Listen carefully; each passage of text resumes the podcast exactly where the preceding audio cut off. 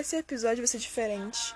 Eu vou deixar sem o toque de fundo e com todos os barulhos possíveis externos gritarem nesse episódio. Você já notou o quanto que estamos expostos a várias coisas falando, gritando, tocando ao mesmo tempo?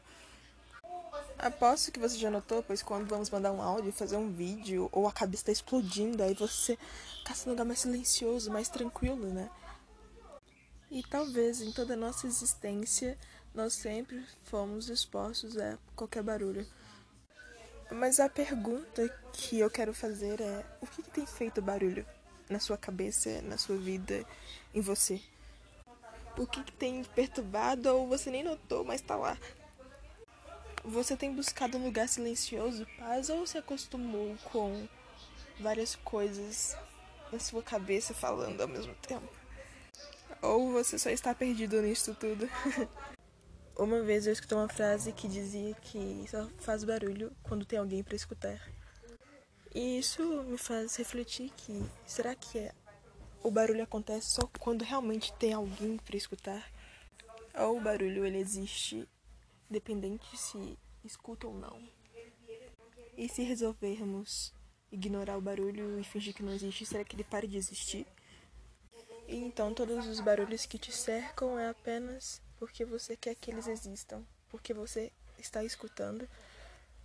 Como seria a vida sem barulho? Será que aconteceria evoluções se não tivesse barulho? Imagine um mundo silencioso. Sabemos que o som se propaga através do oxigênio, né? O que respiramos. Então, se por segundos não existisse oxigênio na Terra, nossa cabeça certamente explodiria.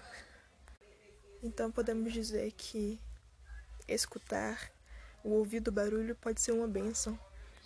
Então podemos dizer que o som, o barulho, é a forma mais clara de talvez poder dizer que estamos vivos. A questão é que o barulho ele existe, independentemente se você escuta ou não. As coisas não giram em torno de nós. Se os marinheiros antigamente, das antigas histórias de mitologias, histórias uh, dissesse: Não, eu não estou escutando sereias, eu não vou afundar, eu não vou ser seduzido. Vocês acham que elas simplesmente não teriam mais voz? Obviamente que não. Nada está em nosso controle. A questão é que, mesmo com vários barulhos ao mesmo tempo, você pode escolher o que escutar.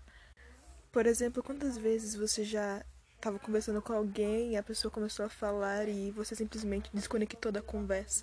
E o barulho estava lá, mas você não entendia porque você não estava prestando atenção. Não tem como você fugir do barulho, mas tem como você escolher o que escutar.